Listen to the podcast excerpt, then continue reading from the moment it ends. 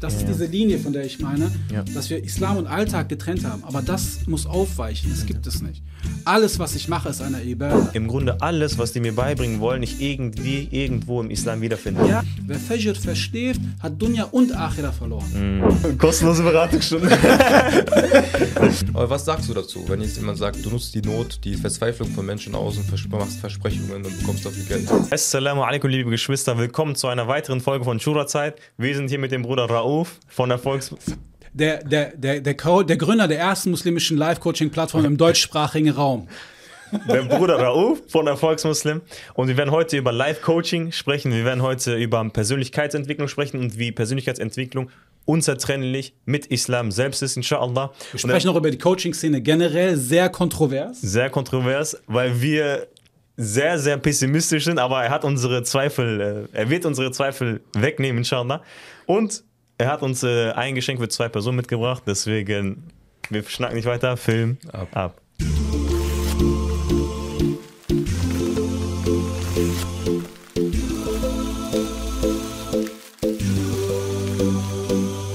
Äh, wo ich das erste Mal von dem Bruder gehört habe. Habe ich das erzählt? Nee. Jetzt bin ich gespannt. Mach mal, äh, guess mal. Es ist sehr exotisch. Wie du von mir gehört hast? Ja. Aber wahrscheinlich irgendwie über deine Frau oder so. noch exotischer. Wir waren in Mina zur Hajj-Zeit im Zelt. Ach, erzähl nicht. Ohne Spaß. Und zwar, wahrscheinlich kennst du ihn auch. Und zwar, mein Gruppenleiter von den Jugendlichen war Sheikh Ahmed äh, Beira. Kennst du ihn? Äh, von wo? Ich von wo? Er müsste. Welche Stadt denn? Aus Dortmund? Er müsste aus Köln-Bonn sein oder so, keine Ahnung. Ach, mit Beidam. Ja. Boah, das wird jetzt voll peinlich. Ich bin immer schlecht mit Namen, aber warte. Ach so, okay, auf jeden Fall. Er Zeig mir ein Foto, dann kann ich dir sagen. Ja, ich habe auch kein Foto von ihm. auf jeden Fall, wir waren im Hutch-Zelt und da haben wir über dich geredet. Das war das erste Mal, wo ich von dir gehört hatte und da hatten wir auch über Coachings und so weiter geredet. Und das war der erste Berührungspunkt sozusagen, den ich mit dem Bruder hatte. So gute Gegebenheit erstmal, ne? Ja, ja, es, hat, es ist schon mal ein schöner Ton. Die Surrounding ist erstmal Surrounding gut, schon sehr gut. Nein, und dann halt, äh, wie, wieso Coachings wichtig sind und deswegen, wir hatten ja auch kurz vorher schon angeschnitten. Weil ich war dann auch der Meinung, weil es ging auch generell um Coachings, ne, und dann ist auch dein Name ihm gefallen, haben wir auch ein bisschen darum geredet, weil ich bin so ein bisschen der pessimistische, der ein bisschen zurückhaltende, was Coachings angeht. Mhm. Und ich dachte, ich kann mir auch vorstellen, das hörst du nicht zum ersten Mal. Halt, ne? So bringt ein Coaching was, ah, ich finde das doch kostenlos im Internet und so. Vielleicht können wir darüber erst einmal reden. Äh, können wir gerne machen, dass er sich, dass äh, Rauf mal vielleicht sein, seine Meinung dazu gibt. Weil, wie ich meine auch, das ist, das ist ja ein umstrittenes Thema und ich bin da genauso wie du. Obwohl sich meine Meinung schon ähm, aufgeweicht hat, weil mhm. ich bereits schon eine Unterhaltung mit jemandem hatte, die ähm, die Person macht. Art von Coachings, würde ich sagen. Äh, und für mich war es dann noch ein super GAU, wenn es dann auch noch von Coaches, die Coaches coachen ging. Und dann habe ich gesagt, ja, jetzt, jetzt hör mir auf ein mhm. bisschen. ne, aber da hatten wir eine Unterhaltung und ähm, ich musste mein, ich musste eingestehen, dass ich dann mich selber ein bisschen zurückfahren muss und äh, vielleicht diese Haltung, die ich habe, so, hey, wieso hat man sich das nicht selber? Man nutzt doch so, man nutzt doch nur Leute in Not aus und macht quasi deren Verzweiflung zum Geschäft mäßig. Als ich dann aber gelesen habe, was für Resonanzen diese Person bekam, also ich, ist unterschiedlich, ne, von Coach zu Coach. Ne? Also es kommt sehr krass drauf an. Mhm äh, wie die Person herangeht und was angeboten wird und was versprochen wird.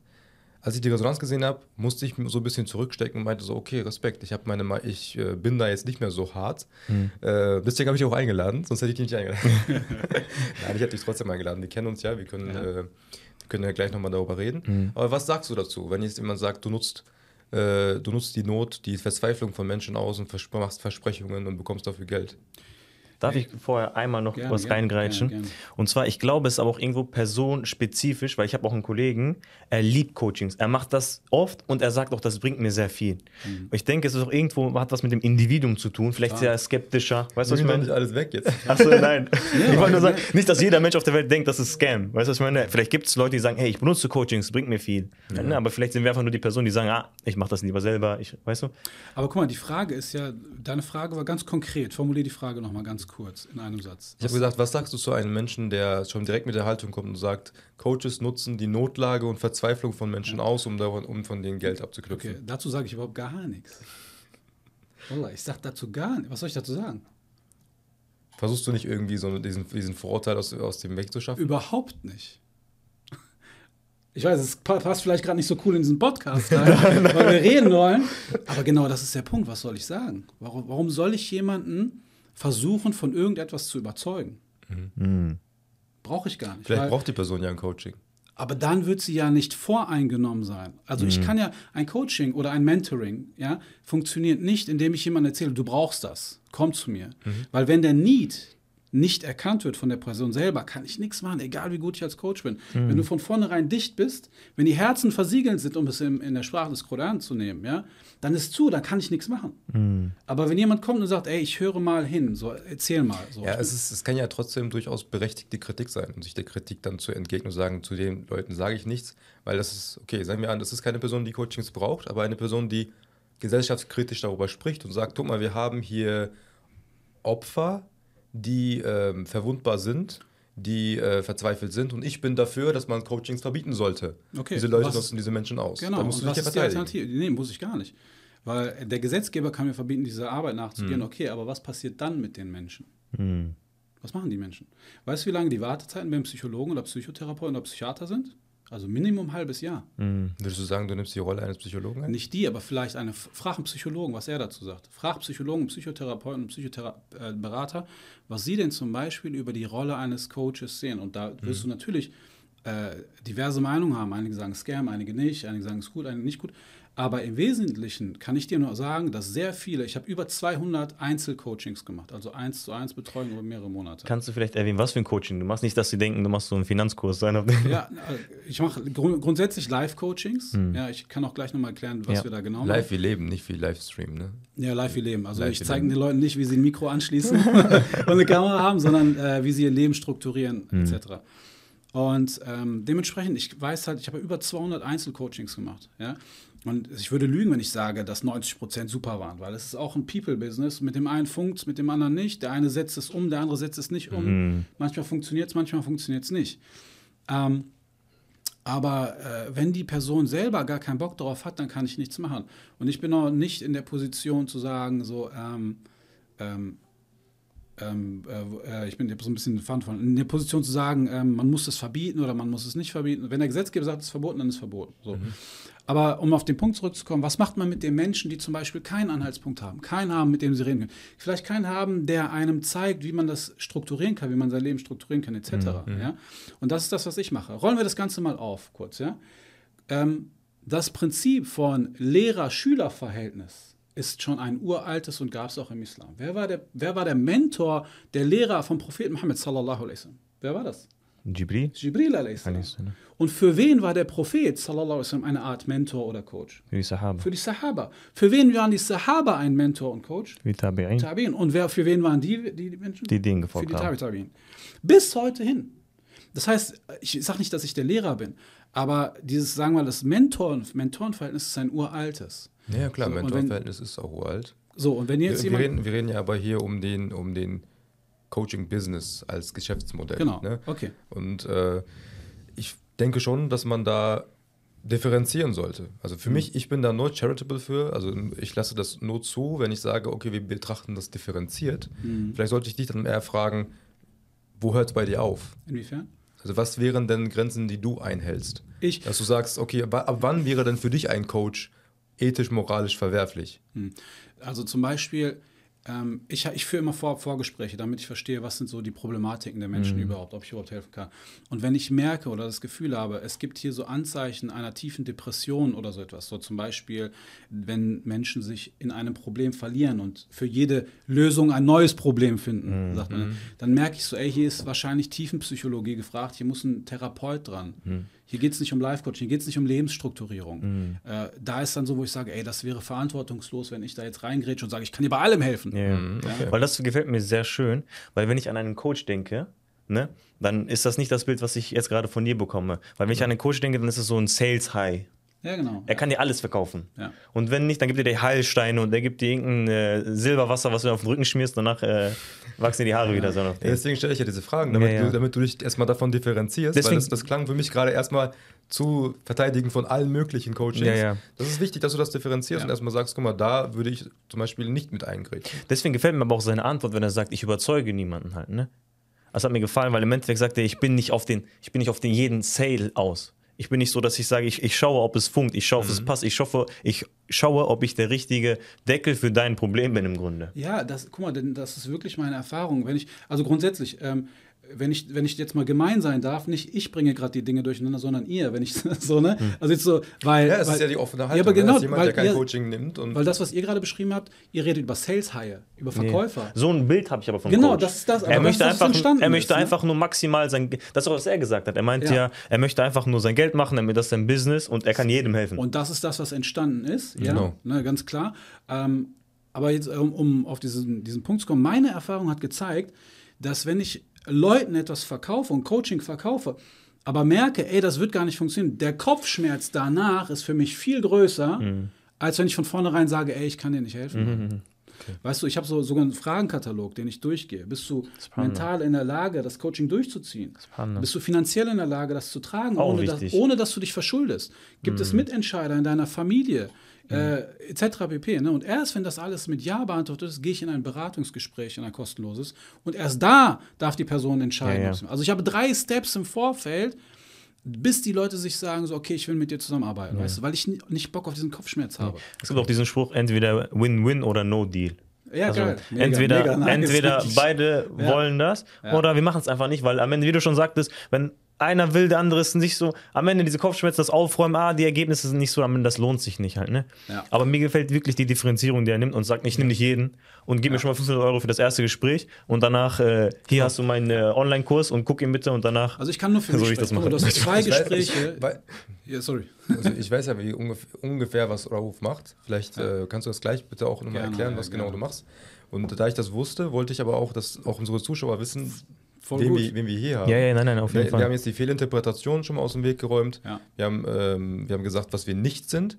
Vielleicht erklärst du mal, was ist denn, was kann denn ein Mehrwert sein? Also Was, was wäre der optimale äh, Klient für dich, Ja. dass du sagst, Aber ich sag eine Sache, wenn ich dich irgendwann irgendwie auf YouTube Werbung in so einem Lambo sehe, ne, dann Warum nicht, Alter? Warum nicht? komm jetzt in die Ja, WhatsApp-Gruppe. Ja, guck mal, das Ding ist so, ähm, was mache ich? Guck mal, ich mache, ich, ich sage immer, ich finde es auch manchmal schwierig tatsächlich zu beschreiben, aber ich sage immer, ich helfe Menschen, ihre Probleme zu lösen oder ihre Ziele zu erreichen. So, das sage ich mal. Ne? Und was sind so die Probleme unserer Community? Was war mein Problem? Als ich angefangen habe, den Islam zu praktizieren, war ich so voll into it, immer in die Moschee gegangen und Vorträge. Nur irgendwann wurden diese Vorträge monoton oder sie sind sehr deep, sehr tief ins, ins fachliche Wissen gegangen, womit ich in der Praxis nichts mehr anfangen konnte. In meinem Kopf hat sich eine Linie eingestellt zwischen Religion und Alltag. Es war für mich nicht mehr anwendbar, weil diese Übersetzung nicht stattgefunden hat. Ich gebe dir nur mal ein Beispiel. Ich war zum Beispiel äh, auf der Umrah war ich, ähm, wir waren da, haben uns unterhalten und der meinte zu mir, boah, guck dir diese Ecke an, das sind die, das sind so die Jungs, die die Bücher hier fressen. Also so wirklich so, ne? Äh, so, so, so Studenten da in Medina, die so nur voll tief im Wissen waren. Und ich meinte so, aber ganz ehrlich, Brudi, eine Frage, ist das praxisrelevant? Der meinte so, gar nicht. Null. Ich will das nicht verurteilen, ne, weil das brauchen wir. Wir brauchen äh, Fachwissen, theologisches Fachwissen in jedem Punkt. Aber das war etwas, was mir dann am Ende gefehlt hat. Keiner konnte mir sagen, ja, wie vereine ich denn, wie sage ich denn meinem Arbeitgeber, dass ich beten will? Wie vereine ich denn jetzt meinen Job mit meiner Religion? Wie gehe ich mit dem Fasten um? Was ist überhaupt der Mehrwert von der religiösen Praxis, von der Ibadat, die Allah subhanahu wa ta'ala uns als Instrumente gegeben hat, um erfolgreich zu sein in der Dunya, aber auch für die Akhira? Weil für mich, sage ich dir ganz ehrlich, ich war irgendwann an dem Punkt, wo die Ibadah für mich ein Hindernis für Erfolg in der Dunya dargestellt hat. Ja, weil, ganz ehrlich, ey, als ich, in der, ich war früher Unternehmensberater in der Business, hätte ich da ein Schlückchen Wein getrunken und wäre Shakern gegangen, wäre alles einfacher gewesen. Als immer wieder so, nee, sorry, ich komme nicht mit, nein, hier, nein, da, weißt du? Und dann irgendwann musste ich aber für mich mal verstehen, ey, warte mal. Oder anders, ich habe mir, ich kürze die Geschichte mal ab, ich habe dann einen Cut gemacht und so weiter und habe mir dann mal angeguckt, was ist überhaupt Erfolg? Ja, was ist Erfolg für mich als Muslim? Was sagen Nicht-Muslime über Erfolg? Wie werden sie erfolgreich? Und dann guckst du dir so an, Steve Jobs, äh, Michelle Obama in so, in so einem Ding, ne? Gab's so, die hat ja auch so ein Bestsellerbuch geschrieben und so weiter und so fort. Ganz viele erfolgreiche Menschen. Jack Dorsey von Twitter und und und. Und da ist habe es mir eine Sache aufgefallen, die stehen alle zwischen 4 und 6 Uhr auf. Zwischen 4 und 6 Uhr stehen die auf und was machen die? Sie meditieren, sie lesen, sie machen Stretching, sie machen Atemübungen, all das, wo ich mir dachte, warte mal, du Esel, das, wo du zu, wozu du keinen Bock hast, nämlich zu Salat Fajr aufzustehen, Hm. ist das Erfolgsinstrument, was Allah subhanahu wa ta'ala dir eigentlich vor 1400 Jahren mitgegeben hat. Und es führt dich zum Erfolg in der Dunya als auch in der Akhira. Mein, Sch- mein Schwiegervater sagte zu mir, wer Fajr verschläft, hat Dunya und Akhira verloren. Mhm. Ja, ja. Und das ist. Und jetzt überleg mal, du stehst auf zum Gebet. Boah, ich krieg Gänsehaut, wenn ich darüber rede. Du stehst auf zum Gebet. Subhanallah. Du machst erstmal Wudu. Das heißt, du aktivierst den Kreislauf. Zweitens, du hast einen Grund. Ich habe gerade das Buch Ikigai gelesen. Ich weiß nicht, einige kennen das vielleicht. Ich kenne das auch, dieses Diagramm, ne? Ja, Oder es gibt so ein Diagramm davon Japan, aber da ist auch ein Teil, wo es heißt, so, du brauchst einen Sinn, um morgens aufzustehen. Subhanallah, wir haben den Sinn, Allah Ta'ala anzubeten, jeden Morgen. Pass auf, dann stehst du auf, du stehst zum Gebet. Ne? Was ist das Gebet? Das Gebet hat Stretching-Einheiten in sich. Mhm, theoretisch, ja. Im, äh, praktisch. Praktisch, Du ja, stehst im Qiyam, bis im Sujud, äh, äh, bis im Ruku etc. Das sind alles, du dehnst deinen Oberkörper, du dehnst die Oberschenkelmuskulatur, wenn du es richtig machst, ohne dass du es bemerkst. Aber was passiert nämlich im Schlaf? Im Schlaf zieht sich die Muskulatur und die Sehnen ziehen sich zusammen. Durch die Gebetseinheiten zieht es sich wieder auseinander. Dann hast du eigentlich eine Form von Atemübungen drin. Das, das, das Rezitieren des Korans. Machen wir es einfach so nach Lust und Laune oder machen wir es mit Tajweed? Tajweed. Das ist eigentlich eine moderne Form der Atemübung. Ja, wenn du dir, es gibt ein super Buch von äh, Dr. Amira Ayat, heißt sie, glaube ich, Die Heilung von Körper und Seele. Ist eine Medizinerin mit islamischem Background, die beschreibt das halt richtig cool. Was Atmen eigentlich ist. Ich meine, guck mal, Surat al-Fatiha. Dolin, der ganze überschüssige Sauerstoff wird ausgeatmet. Atmest dann nochmal ein, fängst mit einer anderen Sura an. Du hast, was machst du noch? Du hast Affirmationstechnik. Affirmation ist der Psychologie, sich etwas zu, ins Gedächtnis zu rufen, sich positiv auf etwas zu konditionieren. Was machen wir im Sujud, während wir den präfrontalen Kortex auf den Boden massieren? Wir, wir, machen, wir machen Dua. Dua ist nichts anderes als seine Wünsche zu äußern, an eine höhere Macht abzugeben.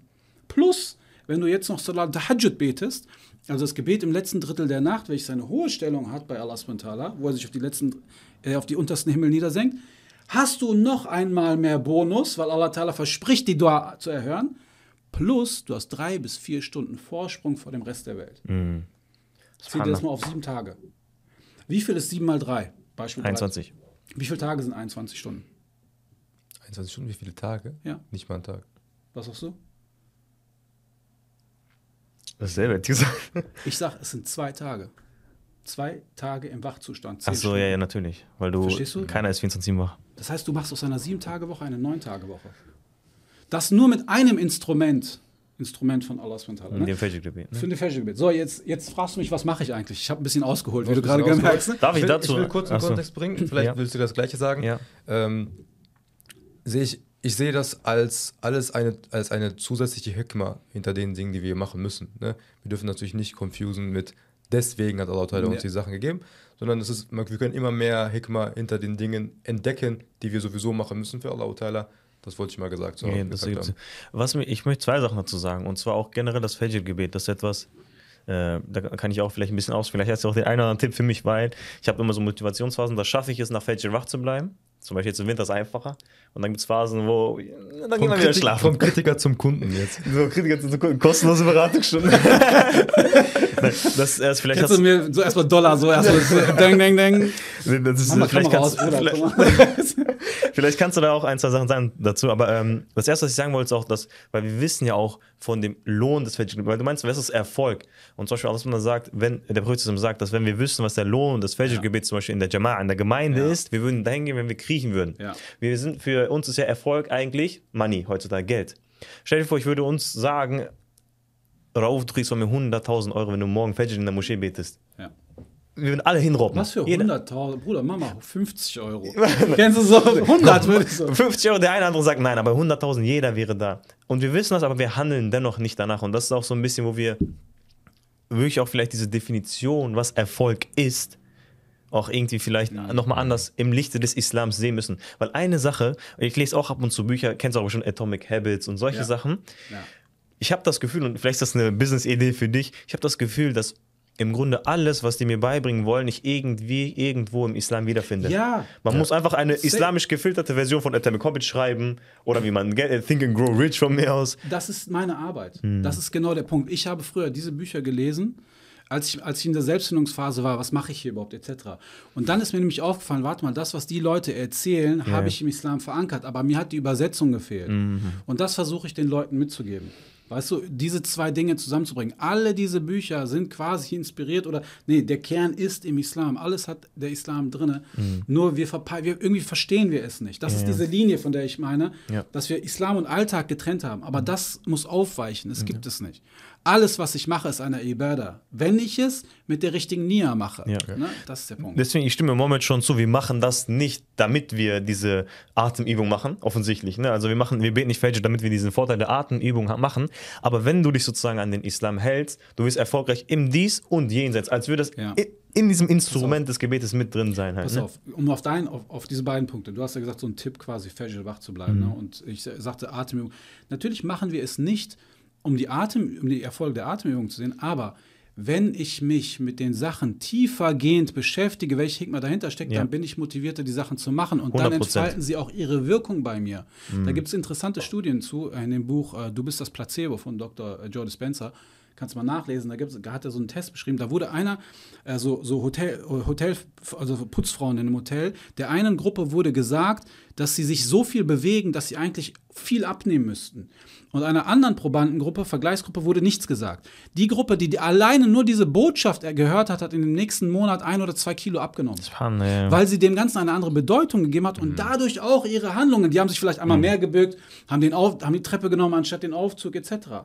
Das heißt, wenn du, wenn du die Weisheit hinter der Sache erkennst, auch wenn es nicht der Hauptgrund ist, den Allah Ta'ala vielleicht uns mitgegeben hat, aber wenn ich die Weisheit dahinter für mich einen Mehrwert erkenne, bin ich motivierter, die Sache zu tun. Oder vielleicht auch bewusster. Bewusster. Du rezitierst bewusster, du bist vielleicht länger in Sujud, weil du weißt, dein Richtig. Präkortex wird gerade aktiviert und du machst einfach länger Dua, einfach nur deswegen. Weißt Man du, muss, ich, man, darf natürlich, man muss natürlich in die Ikhlas auch ein bisschen reinhalten.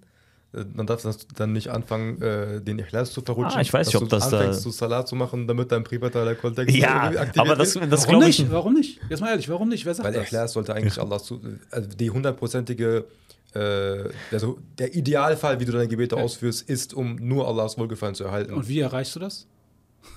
wie will ich erreicht das? das ist ja, die- Er sagt ja sozusagen, du machst es besser, wenn du die Hekma im Hinterkopf hast.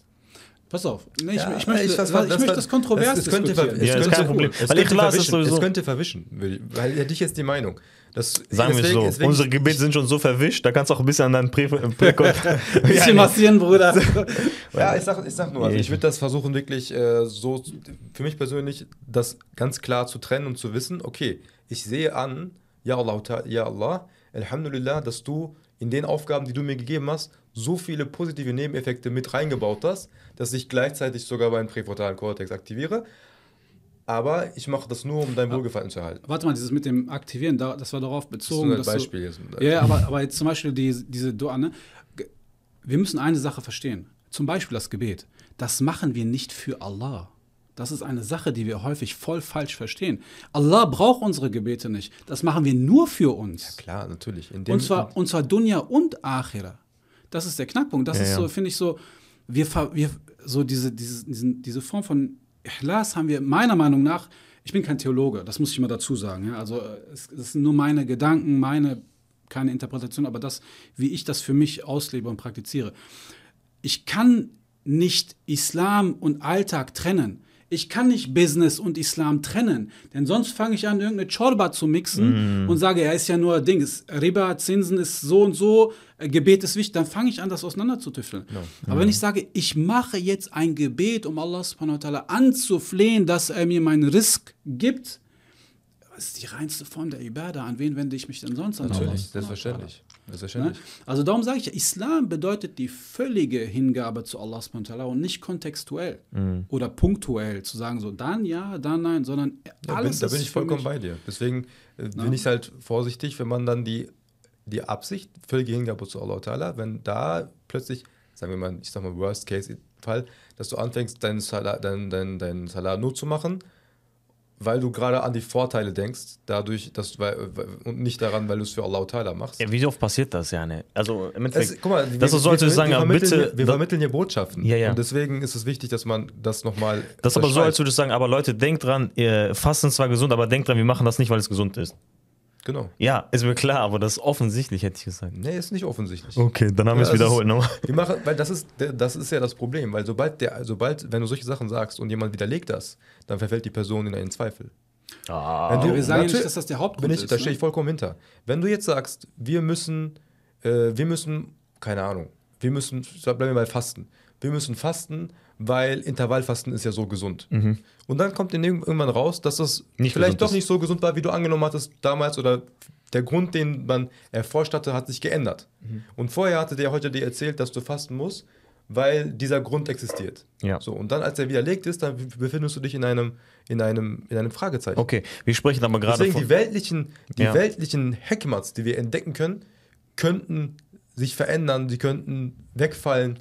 Und du würdest trotzdem, du müsstest es trotzdem machen. Selbst wenn Salah nichts für mich machen würde in dieser Welt, ich müsste es trotzdem machen. Deswegen, ich will. äh, Ich verstehe den lass da Punkt. nicht los. Ja, ja, ich verstehe den Punkt, Wir können da aber. gerne weiter reingehen, so, ne? Also, aber ich weiß nicht, ob das eure Ziel ist. Nein, nein, ich, äh, ich stimme ihm zu. Er hat alles, was er gesagt hat, ist richtig, aber was, wie ich das verstanden habe. Alles, was man vor Aber sagt, ist irrelevant. Warte. Aber wie ich das verstanden, weil du sagst, 100% sagen wir, Fasten wäre das ungesündeste überhaupt. Sagt jetzt die Wissenschaft von heute, dann hören wir nicht auf zu fasten. Das ist ja der Punkt, ne? Genau. Das ist richtig. Dennoch, was ich, äh, wie ich das sozusagen verstanden habe, ist, dass dieses Framework, was du dir aneignest, das heißt zum Beispiel, du lernst die ganzen Vorteile, dass sie dich zu besseren Ibadah führen. So habe ich das verstanden. Du sagst als Motivation. Als Motivation. Selbst wenn es falsch ist. Du hast so sie, ah, guck mal, und vielleicht ist es sozusagen, dann wirklich Placebo, dass ich dann wirklich dann dadurch, auf einmal, ich denke mir so, boah, ich bin auf einmal nach Fajr, jetzt habe ich bewusster gebetet, jetzt bin ich nicht mehr so müde. Weißt du, was ich meine? Ich will auch, Aber, die, ich will auch die Also Vorteile. es ist- ich, nicht, dass es falsch versteht. Ich zweifle die Vorteile ja, überhaupt nicht Es an, ist nur ne? so dieses, Ich äh, will, das, ich will nur die Idee, das, äh, das nochmal unterstreichen, damit wir keine theologischen Botschaften vermitteln, Ja, sondern ja. dass wir uns bewusst Also- sind, dass das Hikmas sind, die also wenn ihr nach Fajr immer noch müde seid, ihr müsst trotzdem morgen Fajr beten. So. Viele, viele Menschen, viele Muslime verlieren sich in der heutigen Zeit. So, die, die Zeit ist extrem schnelllebig. Viele wissen gar nicht so, okay, wo will ich eigentlich hin, was will ich überhaupt machen, äh, wie sieht mein Leben überhaupt aus, etc. Und ich helfe ihnen dabei, ihr Leben zu strukturieren. Ihr Leben zu strukturieren, einfach eine, eine, einen Überblick über ihr Leben zu bekommen und dann letztendlich das zu erreichen, was sie erreichen wollen. Ich gebe dir noch ein Beispiel. Wenn du Menschen fragst heutzutage, was, ist, was hast du für Ziele im Leben? Ja? Ist das eine Frage, die häufig sehr überfordernd ist? Weil Ziele kannst du Millionen haben. Keine Ahnung, wo soll ich anfangen, wo soll ich aufhören? Und da arbeite ich zum Beispiel mal mit so einer, mit so einer gena- sogenannten IPAF-Lebenspyramide, Islam, Privat, Arbeit, Familie. Ja, das sind so vier Lebensbereiche, die sich eigentlich in sechs gliedern, werden dann sechs Lebensbereiche. Um das mal aufzuziehen, Islam und Spiritualität. Das zweite ist die mentale Fitness, wie denke ich im Kopf. Dann gibt es die Gesundheit und Fitness, also meine körperliche Fitness. Diese beiden bilden die Basis ab, also mental und körperliche Fitness sind das Fundament. Dann kommt Beruf und Karriere, Finanzen und Vermögen und dann kommt Familie und Beziehung. Das heißt Familie, mein engerer familiärer Kreis, als auch die Umma, die Gesellschaft in Gänze. So, das sind sechs Lebensbereiche. So. Und wenn ich mein Leben in diese mal aufgegliedert habe, dann fällt es mir auch zum Beispiel viel leichter, meine Ziele in den Lebensbereichen zu definieren. Denn wenn ich dich frage, was sind deine islamischen Ziele, dann kannst du das schon viel schneller äh, ähm, auflisten. Zum Beispiel sagen, ich will Koran lernen, ich will Hajj machen, ich will Umrah machen, etc. Wenn ich dich frage, was sind deine beruflichen Ziele, dann kannst du sagen, ich will zum Beispiel so und so viel Umsatz machen, mich selbstständig machen, etc. Du kannst es definieren. Was sind deine finanziellen Ziele? Ich will zum Beispiel so und so viel Geld haben oder so und so viel Gold haben oder wie auch immer. Oder ich will eine Reise machen, alles, was man darunter versteht. Das heißt, diese Strukturierung, diese Clusterung des Lebens in, in einzelne Lebensbereiche hilft Menschen, ein Ziel zu formulieren. Und so arbeite ich mit ihnen. Dann frage ich die Menschen, was ist jetzt los? Was willst du eigentlich erreichen? Wo willst du eigentlich hin? Und wenn das definiert ist, sehen wir zu, dass wir Habits einbauen, dass wir die Menschen zu den Persönlichkeiten machen, die sie sein müssen, dass diese Ziele eine logische Konsequenz sind aus ihren Handlungen heraus. Ja, es gibt in der Psychologie immer so eine Kausalität zwischen Gedanke, Gefühl, Handlung. Das, was ich denke, führt zu einem bestimmten Gefühl. So wie ich mich fühle, entscheidet, wie ich handle. Und wenn ich tagtäglich so handle, ist ein bestimmtes Resultat die Logik. Also wenn ich jeden Tag Sport mache und mich vernünftig ernähre, bin ich in der Regel mit Allahs Erlaubnis gesund. Wenn ich jeden Tag Pizza esse und keinen Sport mache, ist die logische Konsequenz eben das nicht. Das ist ein sehr, sehr interessanter Punkt. Ähm, das Buch, welches nicht, das nicht, nicht islamische Buch, welches mich am meisten geprägt hat, ist auch Atomic Habits, Ja. weil es ja die ganze Zeit um Handlung geht, dass Handlung auch irgendwann deine Identität werden. Ja, genau. Äh, deine, äh, nicht Handlung, sorry, äh, Habits, was sind Habits? Habits sind Angewohnheiten. Gewohnheiten. Genau, dass die irgendwann deine Identität werden. Weil im Endeffekt, ich habe ja auch diesen Arabischkurs, vielleicht hast du es gehört. Und ich habe die Erfahrung gemacht, ist, dass diejenigen, die nicht die erste Woche am schnellsten sind, am besten sind, dass die die erfolgreichen sind, sondern die, die langfristig das zu, durchziehen können. Und dass man da den Leuten auch irgendwo, deswegen gibt es ja diese Habit-Tracker oder diese Motivation, lock dich jeden Tag ein, weil am Ende des Tages kommt es immer auf die Routine an Richtig. und nicht auf diesen Sprint. Richtig. Und was sagt alles Mutala? Er liebt das Regelmäßige, auch wenn es wenig ist. Mhm. Und wenn du dir den Islam anschaust, er ist in allen Punkten von Routinen durchzogen. Ja, Darf ich ist da, dazu was sagen? Es gibt, weil wir hatten das auch besprochen, zum Beispiel, du hast dieses fünfmal am Tag, also Routinen über das ganze Leben verteilt. Zum Beispiel einmal im, Jahr, einmal im Leben Hajj, fünfmal am Tag Gebet, danach hast du einmal im Jahr Ramadan. Du hast immer diese Routinen. Äh, Zweimal die Woche fasten, Zweimal die Fasten im zum Monat Beispiel. fasten, die drei Weißen äh, und so weiter. Ja. ja, du hast immer etwas, was diese Routine, weil im Endeffekt das macht es am Ende aus. Das bringt dich Das ist der weiter. Erfolg. Es, also ich empfehle dir noch ein Buch zu Atomic Habits. Das ist eine viel dünnere Lektüre, meiner Meinung nach noch ein bisschen besser. Compound-Effekt. Compound Effekt. Also der Zinseszinseffekt und das ist sehr spannend. Wir können das Mhm. eigentlich mal so als Test machen. Äh, ich frage immer vorneweg, was würdet ihr eher wählen? Drei Millionen Euro Cash auf die Hand oder lieber ein Cent, der sich nur 30 Tage lang verdoppelt? Nur 30 Tage. Was würdet ihr bevorzugen? Das ist jetzt wahrscheinlich eine Farmfrage. Also mein innerer. Nach drei Millionen Euro habe ich nicht mehr zugehört. Das, fällt, das, das wächst ja exponentiell. Müsstest du den Zinseszins einfügen? Ich glaube, es wird mehr am Ende des Tages. Ja, und das, das ist Ja, genau der ja. Knackpunkt. Ähm, aber erst sehr spät. Mhm. Erst an Tag 28, 29. Und davor nennt man das so in dem Buch, äh, das ist äh, die, die äh, ah, wie, wie nannte der das? Die äh, Zone. ähm, Des schlummernden Potenzials oder so? Nee, Im Atomic äh, Habits hieß das, glaube ich, so. ja, der nannte das irgendwie anders so. Ja. Die, die, auf jeden Fall so eine, so eine Zone, wo alle halt aufgeben. Ah, okay, Ne, also spannend. so, ähm, und erst ab Tag, ich glaube Tag 28 bist du bei einer Million Euro und dann setzt exponentielles Wachstum ein. Dann bist du am Tag 29 bei äh, 3, Komma irgendwas und dann bist du irgendwann am Ende bei 10 Millionen. Mhm. Und das ist die Macht, das ist die Macht von Zinseszinseffekten oder Verbundeffekten. Exponentiell Und steigende Exponentielle Steigerung. Das ist aber auch im Leben halt übertragbar, wenn du den und den kennst und das und das gelernt hast. Und irgendwann ergibt alles Sinn und dann explodierst du und dann sagen die Leute, boah, der ist über Nacht Über Nacht. erfolgreich geworden. Aber dieses über Nacht hat er jahrelang vorbereitet. Ja, ja. Darf ich, äh, wir hatten äh, vielleicht, äh, hast du es auch schon von uns gehört, wir, als wir diesen Podcast angefangen haben, Mhm. wir haben gesagt, dieser Podcast, es geht hier nicht um Views, es geht nicht um Reichweite, es geht um gar nichts. Wir haben eine Statistik gesehen, da stand, nur ein Prozent aller Podcasts er erreichen Folge 21. Deswegen haben wir gesagt, egal was passiert, wir erreichen Folge 21. Voll geil. Und das ist Mega so auch gut, ja. dieses, weil die, die Erfahrung habe ich im Leben gemacht. Diese Motivation, weil heutzutage machen wir alles auf Motivation. Ich gucke ein Video von dir, boah, jetzt werde ich mein Morgen Fajr und danach nach Zack drei bin ich weg. So auf den. Aber die, die wirklich erfolgreich sind, und da stehe ich hinter, sind die, die regelmäßig, regelmäßig, selbst wenn es klein ist. Ja. Das ist, das ist ein sehr, sehr wichtiger Punkt. das hat auch einen großen Effekt jetzt bei dem Podcast. Meine Haltung ist wirklich äh, völlig losgelöst von der Resonanz, die kommt, von der, vom Erfolg, der da ist, sondern wir haben uns, wir beide haben uns was vorgenommen, wir haben uns ein Versprechen gegeben, wir haben gesagt, wir machen das. Und das ist die einzige, der einzige Antrieb. Wir sagen, okay, wir machen das. Das ist alles. Wir werden das einfach weiterziehen. Ich bin, ich bin sehr ein bisschen kritisch gewesen, aber das heißt nicht, dass ich äh, auch dich eigentlich so kritisch sehe, weil Wie ich dich kennengelernt habe. Ähnlich, ich weiß, du- ich, ich weiß nicht, ob dich Willst jetzt wieder nett sein vor dem Publikum? oder? Jetzt war, Nein, So bin ich. Spaß, Spaß. So bin ich. Nein, wie ich dich kennengelernt habe, äh, war ja bei diesem Event. Ich weiß nicht einmal mehr, wo, in welcher Stadt das war.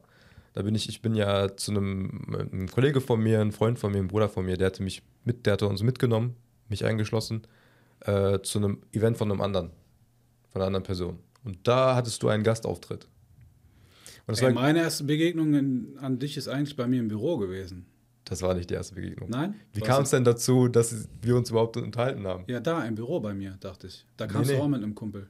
Ja, ja. Aber Okay, davor guck mal. kannten wir uns schon? Davor kannten wir uns schon. Ah, Guck mal, krass, krass, hast du sogar den Teil vergessen anscheinend. Ja, ich, ich habe äh, haben Schweizer Käse, mein wir haben, bei diesem, wir, haben während diesem. Event äh, die Nummern erst ausgetauscht, deswegen hatten wir überhaupt Kontakt, soweit ich weiß. Ah, okay. Wow. Das war, ja, äh, wir, waren, wir waren bei diesem Event. Äh, ich, ich weiß nicht mehr, wie der Typ überhaupt hieß und war auch überhaupt nichts für mich, was der da vorgetragen hatte. Aber du hattest einen Gastauftritt. Und das war genau diese Phase, wo ich ähm, Hm. noch nicht mit Social Media angefangen hatte, Mhm. aber ich hatte, ich hatte bereits diese Bücher, diese Bücher gelesen über Persönlichkeitsentwicklung und hatte diesen Aha-Effekt und diesen, diesen, diesen, dieses Glück, festgestellt zu haben, genau das, was du vorhin beschrieben hast. Ich hatte mir gesagt, boah, all diese Sachen, ich habe mein Lieblingsbuch ist zum Beispiel ähm, Sieben Wege der Effektivität. Ich finde das super, das Buch, mein, einer meiner Lieblingsbücher. Äh, das Buch hatte ich gelesen, noch ein paar andere weitere Bücher über diese Themen hatte ich gelesen und ich hatte mir gesagt, boah, subhanallah, immer wenn ich diese Bücher gelesen habe, poppten bei mir äh, Weisheiten und Lehren von alten Gelehrten im Islam auf. Mhm. Ich dachte mir so, ey, was habe ich eigentlich alles verpasst? Ja. Das in der modernen Persönlichkeitsentwicklung, all diese Weisheiten hatten unsere Gelehrten schon vorher entdeckt. Imam al-Rasali, sei es die, Sunna unseres Propheten, wasallam, der Fakt, dass wir früh aufstehen müssen. Und diese Verknüpfung hatte ich gerade neu gemacht und äh, dachte mir, so, das, muss, das muss man Leuten doch vermitteln. Und dann komme ich auf dieses Event und du trittst auf und sagst genau die gleichen Worte. Und ich dachte mir so, okay, krass, Alter, diesen Typen will ich kennenlernen. Wie geil ist das denn? Ja. Dass er auch genau darüber spricht, darüber einen Vortrag hält und sagt, Persönlichkeitsentwicklung, äh, das gibt es im Islam schon längst. Und guck mal, wenn du die islamischen Sachen befolgst, wie viele Sachen du davon einhältst und sowas. Ich fand das richtig cool. Auch äh, habe ich gesagt, okay, da bin ich hinterher. Und dort ist da, das mit diese, diese Formel, die du gerade beschrieben hast, die IPAF, ja. IPAF nennst du das, äh, du hattest das sogar in den Kontext gesetzt mit dem Spruch, die durchschnittlichen fünf Menschen, mit denen du am meisten Zeit verbringst, ist Ja. das, was du auch bist. Ja. Und dann hattest du diese beiden Sachen kombiniert und hast, hast gesagt, okay, die engsten fünf Leute, wie weit sind die im Finanziellen? Die engsten fünf Leute, mit denen du dich Mhm. Ja. umgibst, Ja. wie weit sind die Ja. im islamischen Wesen? Ja. Und dann hast du gesagt, und jetzt kannst du feststellen, Wer wo du bist. Und das, ich fand das war ich super damals. Ja. Und das, äh, deswegen wollte ich auch unbedingt, dass du das heute mitbringst, nochmal darüber Ja. vielleicht näher Apropos redest. mitbringen, genau das habe ich eigentlich. Wir können das direkt mal einblenden. Ich habe hier nämlich was mitgebracht für euch. Wir können das nämlich direkt mal aufgreifen. Ja, okay. Ich habe euch hier äh, ein Focus äh, Journal mitgebracht mit einem Stift. Das, die Verpackung ist kaputt gegangen ein bisschen, aber das hier gebe ich erstmal Ich kann dir. jetzt gleich mal dein Handy haben, dann kann ich äh, eine hundertste Kamera vielleicht damit machen, denn- weil das wird. Ja, er kann das einfach dahin halten, oder? Ja. Mit seiner Kamera. Also wir haben hier ein Focus Journal. Das äh, bekommen die äh, Coaching-Teilnehmer oder halt ganz besondere Gäste, so wie hier jetzt, mit. Das ist ein 90-Tages-Journal, ähm, mit dem man arbeitet, um letztendlich sein sogenanntes Big Picture ähm, zu erreichen. Ich will das jetzt alles nicht zu tief ausführen, aber ähm, in diesem Teil haben wir genau diesen, diesen Aspekt drin, nämlich Menschen. Okay. Äh, man, muss eine, man soll eine Bewertung machen von Menschen, die mich umgeben, weil der Spruch ist von Jim Rohn und sagt, du bist der Durchschnitt der fünf Menschen, mit denen du die meiste Zeit verbringst. Spannend. So. Und diese Variation gibt es auch ganz oft, ne? dieses Sag mir, wer du, äh, sag mir deine Freunde, Ja, sag ja, mir, genau, wer du genau, bist und genau, so. genau. Und auch im, im islamischen Aspekt, Ja, genau. wenn wir dabei sind, ne, es heißt, äh, ein, ein guter Freund ist wie ein Miskverkäufer. Mhm. So, ne? Oder äh, im, im, im schlechtesten Fall nimmst du nur seinen guten Geruch wahr. Mhm. Und im besten Fall schenkt er dir etwas von seinem Parfüm. Ein schlechter Begleiter ist wie ein Hufschmied. Im besten Fall stinken nur deine Klamotten, im schlechtesten Fall setzt er deine Klamotten in Brand. Also diese Bedeutung eines, eines Mitstreiters. Ja? Und ich habe das versucht, so ein bisschen greifbar zu machen, indem du mal sagst, okay, es gibt sechs Lebensbereiche, zum Beispiel islamisch. Ja? Und jetzt listest du mal fünf Personen auf, mit denen du unterwegs bist in deinem Leben und bewertest sie auf einer Skala von 1 bis 5. 5 ist das Beste, 1 das Schlechteste. Und im Islam jetzt zum Beispiel. Mhm. So, jetzt ist das super subjektiv und individuell und, und äh, wissenschaftlich natürlich nicht greifbar.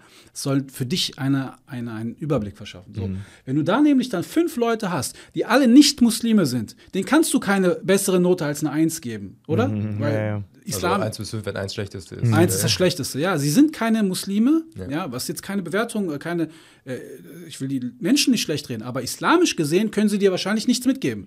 Beruflich, finanziell, mental, körperlich, bestimmt vielleicht eine 5, 4, wie auch immer. Aber wenn du diese fünf mal auflistest und die Summe ziehst, hast du am Ende welche Zahl? 5 mal 1 ist? Fünf. 5. Der Durchschnitt ist dann? Eins. 1, also bist du die 1. Wenn du der Durchschnitt dieser fünf. Und jetzt musst du dich fragen, will ich vor Allah als 1 treten? Oder will ich als 5 oder als 2 oder als 3? Und die Erkenntnis ist jetzt, dass ich vielleicht mein Umfeld mal ein bisschen anpassen soll. Weil das nimmt dir auch vielleicht auch ein bisschen die Illusion. Erstmal danke, das sieht auch ja, genau. Extrem hochwertig aus. Deswegen, äh, und hier habe ich, äh, das hier will ich jetzt aber, das hier will ich in dem Podcast zukünftig sehen. Ich mache hier gar kein Pressure. Und zwar ein islamischer Aspekt eigentlich. Und zwar äh, ist so ein bisschen mein, mein stay focused. Stay focused. Ich übertrage das halt immer so, stay focused auf Allah subhanahu Mhm. stay focused auf Tawhid, bleib immer dran, sei konsistent, zieh durch. Ja. Und das will ich jetzt hier sehen, übrigens. Wir gucken, wie das rein Also wenn das jetzt nicht hier hängt, so dann wenn, wenn, äh, der wenn der Perfektionist das zulässt, dann. Endfollow, nein, Spaß. Aber ähm, wie gesagt, ich lasse euch noch eins sehr, sehr schön. Das ist cool, Dankeschön. Was ich sagen wollte, aus. das, dieses Journal nimmt dir auch irgendwo die Illusion, dass du denkst, alleine komme ich weiter. Kennst du das? Manchmal denkt man sich so, ah, ah ich kann meine Umwelt äh, meine, oder meine, meine um Umgebung kann mich nicht beeinflussen oder ich krieg Ah, das schon ab, ich bin stark genug. Weißt du? Das ist so das größte, das, das ist das größte Problem unserer Umma und auch so generell auch für mich in der Kundenfindung, dass äh, besonders bei Männern, wir glauben immer, wir schaffen es alleine, weil wir das Gefühl haben, guck mal jetzt, wir haben das Gefühl, wenn jemand mich supportet oder mir hilft, habe ich versagt. Ich schaffe das nicht alleine. Aber du musst dich mal ein, ich nehme mal das Beispiel von Cristiano Ronaldo oder Messi. Ja? Wer, warum sind sie die weltbesten Fußballer? Weil sie sich die besten Trainer geholt haben. Das heißt, sie haben sich Leute geholt, die sie besser machen. Das heißt nicht, dass die Trainer die besseren Spieler sind. Sie sind nur die besten Trainer. Und so sehe ich auch meinen Job. Ich mache dich nicht, äh, ich lebe nicht da, ich bin nicht besser als du. Vielleicht bin ich sogar schlechter als du in vielen Punkten. Aber ich sage von mir, ich bin ein guter Mentor, ich bin ein guter Trainer. Ich kann dir helfen, aus dir das beste Potenzial rauszuholen. Und das ist es, wo wir als Muslime uns auf einlassen müssen, dass wir sagen, boah, ey, ich suche mir eine Shura, ich suche mir einen Mentor, ich suche mir einen Sheikh oder sonst, der mich besser macht, Ja, ja. als ich jetzt schon bin. Für mich alleine schon. Ja. Ne? Also Mentorsache ist extrem, extrem wichtig.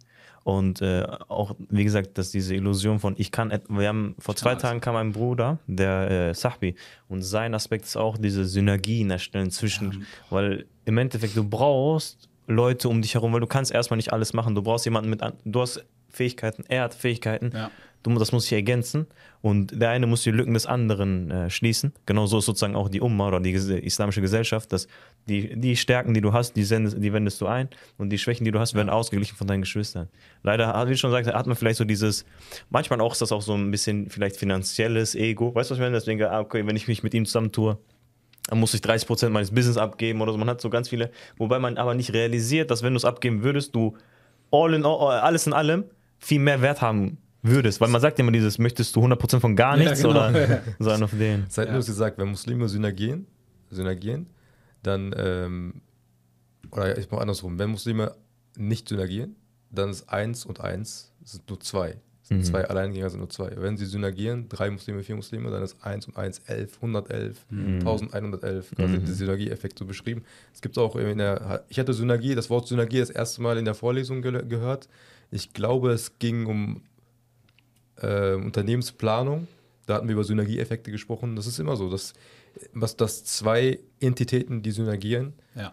mehr erreichen können, als wenn du die- als die Summe von den zwei einzelnen Leuten. Das, ist, macht extrem viel Das siehst du ganz oft von so Erfolgsgeschichten von zum Beispiel zwei, zwei Brüder oder so, die zusammenhalten und sich nicht trennen. Nehmen wir mal das Beispiel äh, Khabib Nurmagomedov und sein, sein, ja, der berühmte MMA-Vetter und sein Vater. Ja, man kann es davon halten, was man will, so Haram darauf will ich hinaus. Aber der Punkt ist ja, dass hier zwei Leute zusammengehalten haben und keiner ist dazwischen gekommen. Und sie haben die Leute um sich herum mitgezogen. Guck mal, wo die gelandet sind. Dann gibt es noch ganz andere Beispiele. Wenn du, wenn du, wenn nur zwei, nur zwei Die Tate-Brüder. Ja? Die Tate-Brüder. Oder Tate, ja, aber ist dann gut. Man kann auch halten. also die haben auch aber, Synergie. aber, aber äh, kann man auch halten, was man will von denen, ne? Oder gibt es auch, äh, oder ja, nehmen wir mal ein anderes, ich nenne es einfach mal, guck dir doch mal die Dings an. Äh, wie heißen die hier aus Köln, die, äh, die, die Maroks, ähm, äh, die Marokkaner, die MMA-Fighter, die zwei Brüder. Boah, sagen wir nichts. Boah, sagte. Äh, hier, äh, Khalid heißt der eine, der andere heißt äh, Ottoman. Asaitar-Brüder, ich weiß nicht, ob ihr Mm, die kennt. okay, Asaitar-Brüder. Das sind auch so, kommen aus Köln, haben, ähm, man sagt, eine komische Vergangenheit, ich weiß nicht, das will ich nicht bewerten. Aber zwei Brüder kämpfen in der MMA, sind krasse Unternehmer und sind mit dem König aus Marokko, Perdu, mittlerweile. Also, und auch als Familiending, ne? Die waren auch, also vier Brüder, ein Vater hat die trainiert. Das ist eins von vielen Beispielen. Und guck, ich meine, guck dir den Propheten alaihi wasallam an. Ja, ja. Ja, die Leute, die zusammengehalten haben, was die alles geschafft haben, das ist, Unfassbar. Unvorstellbar. also wenn du, wenn du, wenn man zusammenhält, Mhm. Wenn diese Synergien auftauchen, dass, dann, dass man Sachen erreichen kann, von denen man vielleicht auch nicht äh, gerechnet Ja, hat, dass man diese total. erreichen kann. total. Das ist ein sehr wichtiger Ist das Punkt. etwas, äh, was auch die, jemand bekommt, der bei dir dann Coaching, Genau. Coaching macht? Also ich habe das vorher immer so gemacht, dass ich, äh, dass die Leute. Entschuldigung, das ist meins. ich mach's trotzdem auf. Äh, früher waren es so, ähm, konnte man das so erwerben, aber dann habe ich halt gemerkt, dass ähm, halt das Problem ist, dass Dann macht man das nicht, ne? anfangen und es nicht durchziehen. Span, du redest, weil er redet mir aus der Seele, weil im Ich Endeffekt. merke schon, du bist richtig gecatcht. Weil, weißt du, nein, nein, nein, weißt du warum? Weil im Endeffekt, ich hab, äh, wir haben ja diesen Arabischkurs, ne? Ja. Und der ist ja vorgedreht. Das heißt, Leute können, wann sie wollen, wo sie wollen, Ja. flexibel gucken. Und was habe ich jetzt gemacht? Ich habe gemerkt, die Menschen kommen nicht weiter als Kapitel 3, 4. Ja. Ja. was habe ich gemacht? Wir haben jetzt diesen, ich habe gesagt, okay, Leute, guck mal, wir machen einen hybriden Kurs. Ihr guckt die Videos trotzdem, Ja. wir treffen uns einmal die Woche, ihr müsst kommen. Ja. Und jetzt sind wir Kapitel 6. Und die meisten oder eine Großzahl ist da. Natürlich verlierst du immer Leute, aber die meisten sind da. Weil im Endeffekt dieses, diesen kurzen Rush, diese Motivation, oh, ich lerne jetzt Arabisch. Und ich wette, unter den Geschwistern, die bei mir Arabisch lernen, der, das, ich bin wahrscheinlich nicht der erste Kurs, vielleicht der dritte oder vierte. Ich habe es mit dem Buch probiert, mit dem Lehrer. Es geht nicht am Ende um das System, den Lehrer. Es geht daran, darum, ob du dran bleibst oder nicht. Und das ist so wichtig, weil ich sehe das immer und ich glaube auch, dass das eines der Stärken sind, die ich habe. Diesen Ehrgeiz, etwas durchzuziehen, selbst wenn ich Hass im Rücken habe und aufhören möchte, dass man das trotzdem sagt, hey, Das ist vielleicht auch einer der Gründe, warum weiter. du Coaching generell etwas kritisch gegenüberstandest. Das war so ein bisschen eingehend. Äh, Es gibt halt Menschen, die brauchen es. Und Menschen, die brauchen es nicht. Einige haben so auch diese Street Smartness oder diese Konsistenz oder dieses Durchhaltevermögen etc., machen es einfach, sind konzentriert. Macher, so diese, wie will man das die machen? können es Mhm. einfach, die denken sich so, Alter, warum soll ich mich mit jemandem zusammentun? Aber es gibt auch andere Menschen, ähm, die sagen sich so, ey, ich brauche jemanden, mit dem ich mich austauschen kann, jemanden, der mich dahin führt. Ne? Und ganz interessant ist auch, wenn du dir so anschaust, äh, wer war zum Beispiel von den ganz großen Leuten, die die Gesellschaft lenken und leiten, ne, wer waren da jeweils Mentoren? Ich meine, der Mentor von, von, äh, Steve, äh, von Mark Zuckerberg war Steve Jobs. Mhm. Ne, und da gibt es noch ganz viele Ja. andere. So. Das heißt, die Großen, die Großen. Aber ähm, wie kamen wir jetzt auf das Thema? Achso, die Leute bleiben nicht dran. Genau, Mhm. das war das. Ne? Also die Leute bleiben nicht dran äh, und ziehen halt nicht durch. Und darum versuche ich, ich mache das jetzt immer so 90 Tage lang und die kriegen dann von mir auch immer so einen Poster.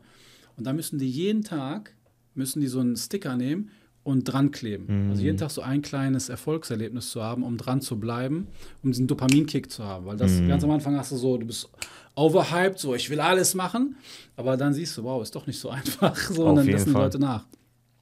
Und da versuche ich dann halt wirklich immer äh, dran zu bleiben. Wir arbeiten dann auch immer mit diesem Journal, sodass wir auch etwas haben, wo wir zusammenarbeiten. Ja. Und äh, vorher noch, äh, und vielleicht, zum Beispiel für mich war zum Beispiel dieses Habits aufbauen, diese Atomic Habits, ich, ich schwärme jedes Mal über dieses Buch, das war ein richtiger Aha-Effekt. Dann hätte ich das Buch nicht gelesen, dann würde mir diese, würden mir diese Skills fehlen oder würde ich nicht diese Wichtigkeit in Habits vielleicht sehen. Weißt du, selbst wenn man ehrgeizig ist, wenn du aber noch diese Weisheit dahinter siehst, wieso es sich lohnt, dran zu bleiben, wenn du dann jemanden hast, der dich pusht, dran zu bleiben, das kann herbe helfen auf jeden Fall. Das ist die, das ist die Erfahrung, die ich gemacht habe. Genau, und die, ja. Wo können sich die Leute denn finden, Rauf? Die können mich finden bei Instagram auf erfolgsmuslim.de oder halt auch einfach auf der Seite www.erfolgsmuslim.de und ähm, Podcast erfolgsmuslim.de. Und Erfolgsmuslim Radio heißt der Podcast, falls man sich da mal ein bisschen äh, anhören will. Einfach anschreiben, austauschen. Wir sind jederzeit, ich bin jederzeit da. Ja, top. Quatschen. Also wenn ich deine Rolle irgendwie äh, beschreiben müsste, wie ich das jetzt sozusagen mit eigenen Worten aufnehme, Ja. es ist so dieses äh, Live-Coaching mit islamischer Brille. Plus, lass mich noch einen ergänzen, Ja, plus gerne. so dieses im Sinne von, ich helfe dir an dein Ziel zu kommen. Wir machen das gemeinsam. So fühlt sich das an. Im Sinne von, ich werde dich nicht auf der Strecke zurücklassen. So, wie baue ich diese Habits auf, um meine Ziele zu erreichen? Hm. So, wie strukturiere ich mein Leben? Weißt du? Ist das okay? Muss ich fragen. oder? Ist das okay? er schreibt das jetzt so eins auf die Website.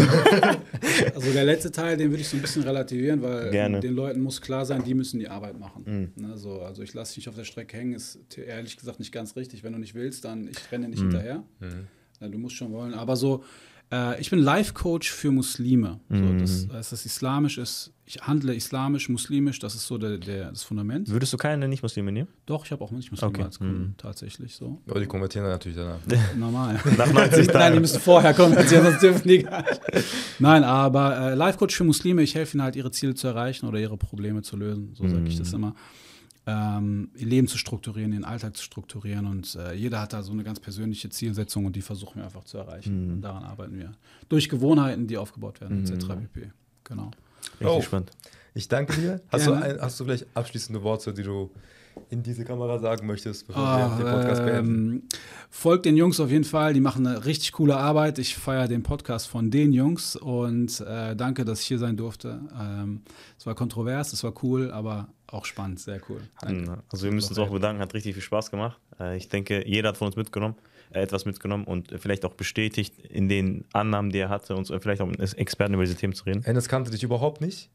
Ich habe nicht zu viel versprochen, ne? Ja, auf jeden Fall. Beziehungsweise, wie gesagt, ich hatte den Namen. Ich hatte, danach hatte ich dir auch später irgendwann gefolgt, habe oberflächlich eben die Sachen noch geschaut. Und äh, ja, auf jeden Fall, Alhamdulillah, auf meine, meine Skepsis hast du auf jeden Fall nehmen können, was, Coach, was dein Coach angeht. Generell Coaching kann ich noch nichts dazu sagen, aber genau dein so Coach. würde ich es auch formulieren. Genau. Mit diesen Worten sagen wir vielen Dank, dass ihr zugeschaut habt. Schreibt in die Kommentare, was eure Meinung ist. Habt ihr schon mal ein Coaching selber gemacht vielleicht? Ja, Assalamu. Alaikum. Alaikum. Alaikum.